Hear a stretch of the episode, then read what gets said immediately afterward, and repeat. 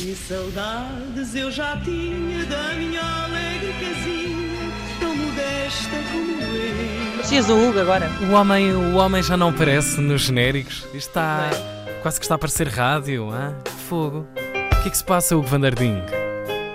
Você está em Estou aqui a baixo. fazer outras coisas, então Está? hoje tem, isto é só 4 horas, a gente tem que tem aqui muita coisa para fazer. hein? Há que passar um paninho no chão. Para já, vamos dar utilidade ao aborrecimento. Parece-vos estranho isto, mas não. A doutora Ana eh, Markle trata do assunto. Bom dia, Ana. Este retiro forçado dá que pensar.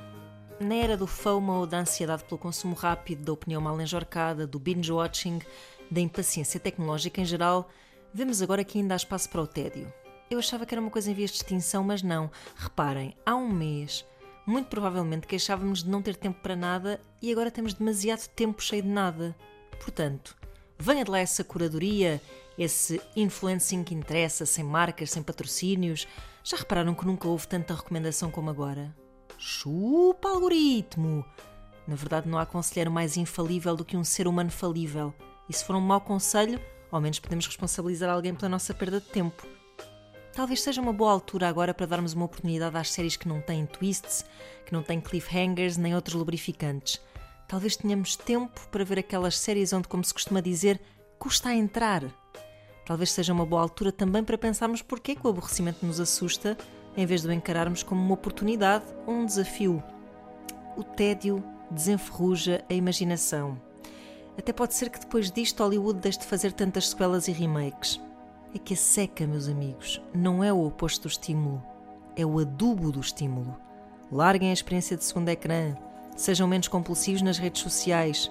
Acham que o Kant tinha escrito a crítica da razão pura se estivesse sempre a mandar um scroll no Instagram ou a fazer diretos com o Hegel? Esses é que sabiam da poda. Viva a seca! Viva!